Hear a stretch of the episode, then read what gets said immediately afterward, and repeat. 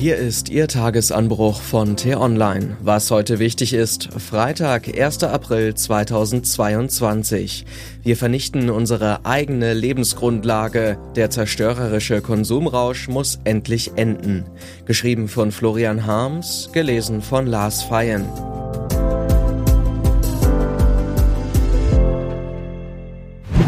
So geht's nicht weiter.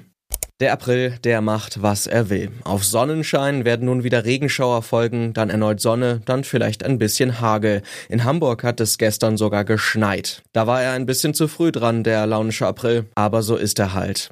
Der März zeigte sich eigentlich verlässlicher, der war nämlich einfach nur trocken und warm, viel zu warm. Am Ende nieselte es hier und da noch ein bisschen aus dem grauen Himmel, sonst wäre es der trockenste März seit Beginn der Aufzeichnungen geworden. Das muss uns zu denken geben.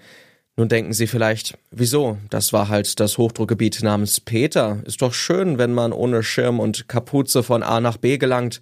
Stimmt schon. Wetter ist Wetter. Das ist halt mal so, mal so. Doch so einfach ist es leider nicht. Der Deutsche Wetterdienst hat diese Woche seinen alljährlichen Klimastatusbericht vorgestellt. Demnach war 2021 das elfte zu warme Jahr in Folge. In der Antarktis haben Experten dieser Tage Temperaturen gemessen, die um sage und schreibe 30 Grad Celsius höher waren als sonst zu dieser Jahreszeit. Die Eisberge an den Polen, die Gletscher in den Hochgebirgen und die Permafrostböden in Sibirien tauen auf. Gigantische Mengen Methan werden freigesetzt, der Meeresspiegel steigt, das Wasser erwärmt sich.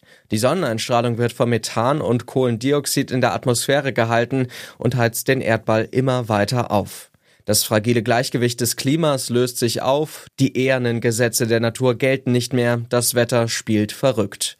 Monatelange Hitzewellen und Dürren, brutale Stürme und plötzliche Überschwemmungen werden zur Regel. Das klingt vielleicht ein wenig abstrakt, aber im Ahrtal wissen die Menschen, dass es alles andere als abstrakt ist. Mehr als 130 Menschen kamen dort im vergangenen Sommer in den Fluten ums Leben.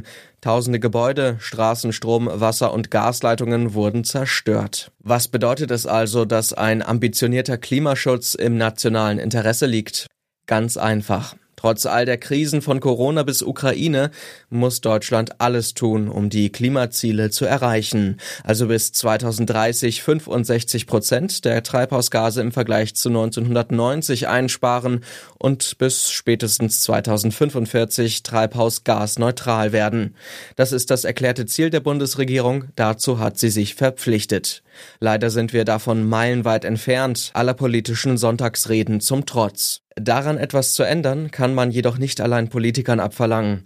Wer will, dass er selbst, seine Kinder und Enkel auch künftig in einer halbwegs intakten Natur leben können, der muss den Klimaschutz zu seiner persönlichen Aufgabe machen, den eigenen Lebenswandel hinterfragen, mit Verwandten, Freunden und Kollegen sprechen, das kritische Bewusstsein in der Gesellschaft stärken und Verzicht nicht als Zumutung, sondern als Pflicht begreifen. Es gibt kein Menschenrecht auf Langstreckenflüge, Zweitwagen, Billigklamotten, stromfressende Bitcoins, Raserei auf der Autobahn, überheizte Wohnräume, täglich Fleisch auf dem Teller oder gar einen Pool im Garten. Und man muss auch nicht zwingend Produkte von Unternehmen kaufen, die mit den größten Klimasündern Geschäfte machen. Wir können nicht so weitermachen wie bisher. Der Konsumrausch zerstört unsere Lebensgrundlage. Nun denken vielleicht einige von Ihnen, wieder eine Klimaschutzpredigt. Das ist ihr gutes Recht, sie dürfen denken, was sie wollen. Aber vielleicht gibt es den einen oder die andere unter ihnen, die diese Zeilen zum Nachdenken bewegen. Oder noch besser, zu anderem Handeln. Was heute wichtig ist. Die T-Online-Redaktion blickt heute für Sie unter anderem auf diese Themen. Europa trifft China. Heute kommen die Spitzenpolitiker der Volksrepublik und der EU zu einem virtuellen Gipfel zusammen. Klar ist, die EU-Seite wird die chinesische Regierung zu einer Verurteilung des russischen Angriffskriegs auf die Ukraine auffordern. Ebenso klar ist leider auch, dass sie dabei allenfalls wachsweiche Erklärungen ernten wird. Und auch Indien stützt Putin. Der russische Außenminister trifft heute in Neu-Delhi Premierminister Narendra Modi und seinen indischen Amtskollegen. Vordergründig steht ein Wirtschaftsabkommen auf der Agenda, doch natürlich überlagert auch hier der Ukraine-Krieg die Gespräche. Diese und andere Nachrichten, Analysen, Interviews und Kolumnen gibt's den ganzen Tag auf t-online.de. Das war der T-Online Tagesanbruch vom 1. April 2021. Produziert vom Online-Radio und Podcast-Anbieter Detektor FM. Immer auch zum Anhören auf t-online.de-tagesanbruch. Ich wünsche Ihnen einen frohen Tag. Ihr Florian Harms.